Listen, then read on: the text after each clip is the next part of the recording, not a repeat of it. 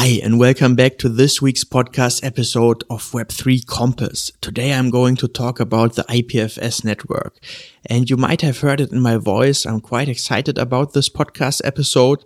I also will be critical about the technology. And in the beginning, one short disclaimer, all opinions in this episode are my own. And I have a special introduction. You might have heard about OpenAI and their tool to generate artificial artworks. You probably also have heard about their chat tool where you can ask the AI questions. And I want to make the introduction of this podcast episode by asking the OpenAI chat GPT, I think it is pronounced, on what is IPFS. And now I want to cite the answer which the AI gave me. And the answer is the following. IPFS, Interplanetary File System, is a protocol and network for storing and sharing files. It is a distributed file system that allows for users to access files from multiple computers or devices, rather than just a single server. This means that files are stored in a distributed network of nodes rather than one central server, which can make it more resilient and faster to access. IPFS is often used for hosting websites and other types of content, as is seen as a potential alternative to traditional centralized methods of storing and sharing files. So first of all, I'm blown by this answer. And yeah, IPFS they describe themselves on their website as a peer-to-peer hypermedia protocol designed to preserve and grow humanity's knowledge to make the web upgradable, resilient, and more open. So it's basically a distributed network for storing and sharing data. It consists of several nodes and it is run by Protocol Labs. Protocol Labs is an open source R&D lab and they say about themselves that they build protocols, tools, and services to radically improve the internet. And yeah, two of their projects is, of course, IPFS and another one is Filecoin. Filecoin can be described as a decentralized storage network. Uh, so basically a peer-to-peer version of um, AWS S3 if you're working in the IT industry, you probably know AWS S3. It's probably the most popular storing option. Yeah, I don't want to go deeper now on Filecoin, but if you're interested in an episode about Filecoin, just uh, write me a short message on the Discord server or via LinkedIn and I will do that. But now let's focus on IPFS. So how does IPFS work? So first of all, we might have to think about how does the internet work right now. So basically, if you want to access a file, you have to type in the IP address or the domain name. This is called location-based addressing. So you basically have um, the location where you want to access. And IPFS now um, does content-based addressing. So First of all, you can add a file to IPFS. Then it is split up into smaller chunks. These are then cryptographically hashed. And finally, they are given a unique fingerprint called content identifier. So, and if you want to search, for example, for this file right now, you type in the content identifier or the hash. So you know what you're searching for and then you're searching for the content instead of the location. Yeah, what can be some real life examples of um, IPFS usages? I would say probably one of the most known examples is Pinata. And Pinata um, refers to data from blockchains. So it's also a storage option. And basically, if you have like an NFT, you can link your image to the NFT by using Pinata what is here the argument? I had in the beginning of the year an episode with Dennis where we also talked about it. So if you have an NFT, it's basically an entry on the blockchain, but the image is often not on the blockchain. It is linked to the blockchain entry. So, and if you have now a centralized storage and the picture is on the centralized storage and it's linked to the NFT, what happens, for example, when your subscription runs out, or what happens when the data center uh, burns down and all this stuff. Yeah, so then you can use Pinata who uses IPFS in order to have the file stored in a decentralized or distributed way. But also here you have to ask the question, how does Pinata make money? They have a free plan and they state on the website it will be forever be free, but they also have several more expensive subscription models. And of course, even if they state that the free plan will be forever be free, um, you never know if they have like an insolvency and I hope they are doing well. But you also have to think about these cases. Of course, then they cannot offer a free plan. But we will also talk later about um, data and data loss on peer-to-peer networks. So what's the incentive of being part of IPFS? And simply explained, um, Filecoin works here as a decentralized market for storage. So if you're a part of the IPFS network, Filecoin works here as more or less um, as a paying unit. And let's talk about other interesting use cases. Another one is Wikipedia, and it's also often cited by um, IPFS because I think in 2017 Turkey blocked Wikipedia. And then some developers just put Wikipedia or the Turkish Wikipedia on IPFS so people could access it.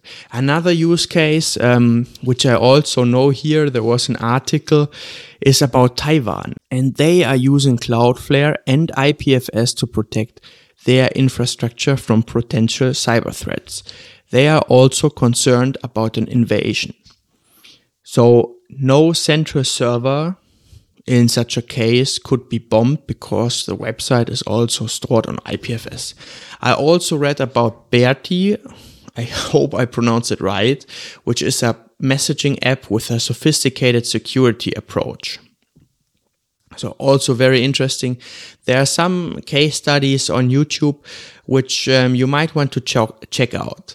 So, but I also have some further questions, I would say, or some limitations on the network.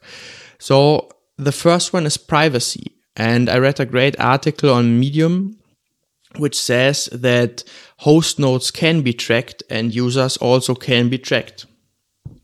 So IPFS is a public network and everything could be tracked. And also other peer-to-peer protocols such as BitTorrent offer by themselves no anonymity options. The next one um, is scalability. So IPFS states on their website that today's web is inefficient and expensive. And I cite now here from the website, HTTP downloads files from one server at a time, but peer-to-peer IPFS retrieves pieces from multiple nodes at once enabling substantial bandwidth savings. IPFS makes it possible to efficiently distribute high volumes of data without duplication. Um, I would still say that this might not be um, true because you have to have a lot of nodes and a lot of users to be efficient. I also asked some experts on the topic and they told me that it is extremely difficult to replace large scale systems with peer to peer alone. So I want to break it down. Of course, IPFS also has storage costs or every peer-to-peer network because you need hardware, you need electricity, and you also need people to maintain it. And now I question myself, can large and not, not large, can gigantic companies run on peer-to-peer? Because if we say the web 2 is moving to web 3, this must be the case. And I found some data from August 2021, which says that IPFS has 2 million unique weekly users and they are operating 200,000 network nodes. And yes, I'm critical, but I think these these statistics are quite impressive. I also read about users of BitTorrent and I was very impressed how many people are using BitTorrent. It was in the tens of millions. I'm not sure if the data is still accurate, but I think they had at their peak over 150 million active monthly users. And now coming back to IPFS, the data also said that they have 125 terabyte of gateway traffic in a week. And this is a lot, but I also have to say, in today's era, we are using zettabytes of data. And a zettabyte is a one with 21 zeros. So a 1 with 21 zeros bytes and a terabyte is a 1 with 12 zeros. And for us humans, it's incredibly hard to imagine this exponential difference. So also from a money perspective, the difference between like a million and a billion is gigantic. It's absolutely crazy. And um, the same is here with data. So I asked the question, can large gigantic companies run on peer to peer? And peer to peer technology also, I would say, had a hype at around 2010. And uh, as far as I saw it on the market and um, from my conversations with other people, it, um, it decreased in a lot of cases. Anyway, still very impressive statistics. Um, they also say on the website, so IPFS says as another argument for the technology that today's web can preserve humanity's history. They um, state here, and I will also cite now, the average lifespan of a web page is 100 days before it's gone forever. The medium of our era shouldn't be this fragile. IPFS makes it simple to set up resilient networks for mirroring data, and thanks to content addressing, files stored using IPFS are automatically versioned. Yes, that's that's an argument. But I also want to say that once a file is uploaded, it cannot be guaranteed that it can be deleted. And in Germany, there was like a famous case where I think it was a businessman who had like an insolvency in the past and it was like 10 years ago or something like that. And it could be still be found on Google. Uh, and then he sued Google and it was decided that people have a right of um, being forgotten. So I think this is also very interesting because if you have, let's say, a very large peer-to-peer network and something happens, um, there will be never be the um, possibility that it can be forgotten. On the other hand, and we also, and I also have to mention it, um, I think in today's era, a lot of scandals or other data can be deleted. So it's all it's also a problem, and it's also in the in the book the network state where you, for example, have one source of truth. If you have a lot of data on the blockchain and if you have the data stored, then it cannot be deleted by um, regimes or by people who want to influence it. Or um, if you have a war and after a war you want, for example, to have your land and your property back, um, yeah, documents can be deleted, and I think it happens um, more often than we think. And then you have really a single source of truth. Of course, um, everything is dependent on the technology, but I think um, this is a very interesting um, point. Another um, point IPFS mentions on their website here, they say today's web is centralized, limiting opportunity. The internet has turbocharged innovation by being one of the great equalizers in human history, but increasing consolidation of control threatens that progress. IPFS stays true to the original version of an open flat web by delivering technology to make that vision a reality. Okay, and now I have to say I might have here a conflict of interest, so I try not to be biased, but I work for Cloudflare, which is a large US tech company. and through the network of Cloudflare passes 20% of the worldwide internet traffic. And we also have the vision to build a better internet. And I think the argument from, from a lot of companies and people in the Web3 space, um, and I stated it before, I don't think that centralization is always bad. Of course, it has downsides and um, we have to be aware of it and people should check it in order to have um, how do you say it? In order to have like a competitive market. But i also think that there are so many good things coming with the centralization. We have a very very good usability and this is also key right? So the usability of this uh, these big companies is oftentimes just so much better than using let's say open source systems okay? And, and not always of course and i also know maybe uh, and i also know some developers might scream right now. But i mean for for mass adoption and i think this is true because it is like um, it portrays the reality often the systems, for example, Microsoft or Apple um, operation system is just easier to use than, let's say, uh, Linux. Maybe um, this might also not be true for everyone, but I think um, there is a great usability and also a lot of advantages coming with these systems. Or let's just take the, the possibilities to build applications. If you want to start a startup, you can build an, build an application on Cloudflare Workers. You can build an application on AWS, um, on, on Google, on, on Azure, right? So um, you also, I, I think you also have to think about it. Your your starting costs are very low. Of course, you have to pay for the service, but you also get a lot from these companies.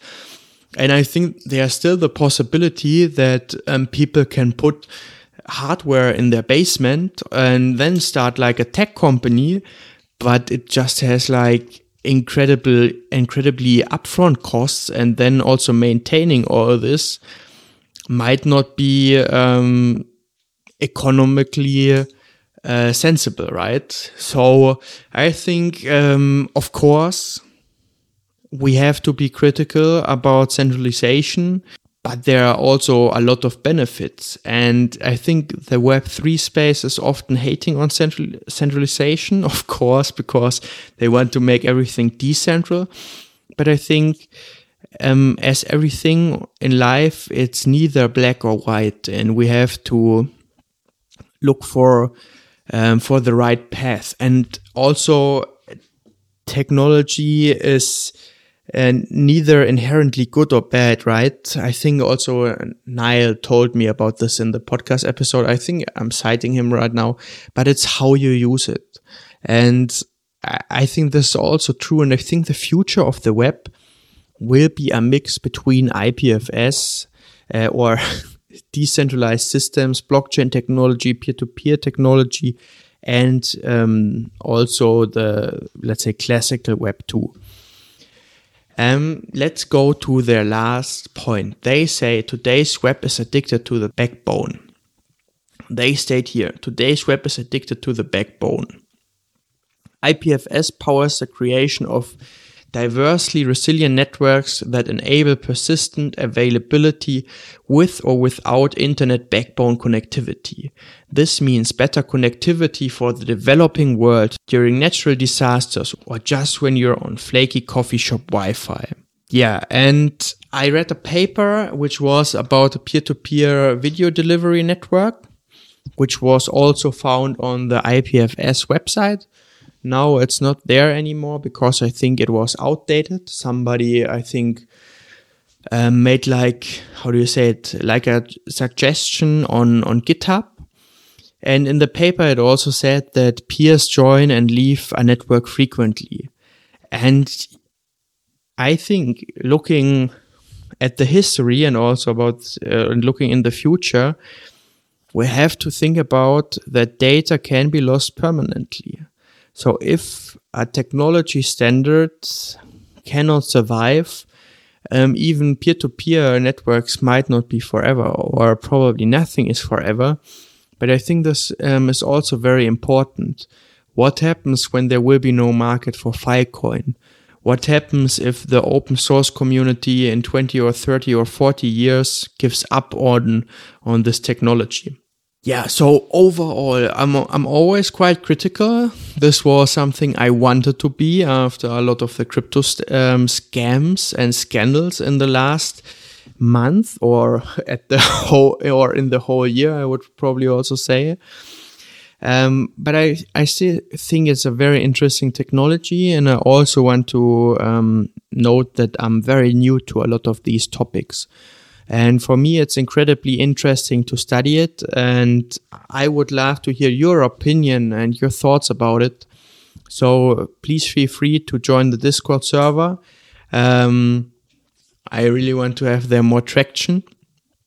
Yeah, also huge thanks. Um, to everybody who is always supporting the podcast. Um, please also note I might not be able to make such an episode every week because some of the technology is completely or quite new to me and I don't want to tell you bullshit. I also don't want to claim um, 100% truth of what I say. Um, if you know something um, which is not correct, um, please also let me know. I will um, I, I will at least post it in the Discord channel or adopt it in the next podcast episode. But now I have talked enough. Um, I wish you a nice, um, nice day. And yeah, hope to, to see you soon. Cheers.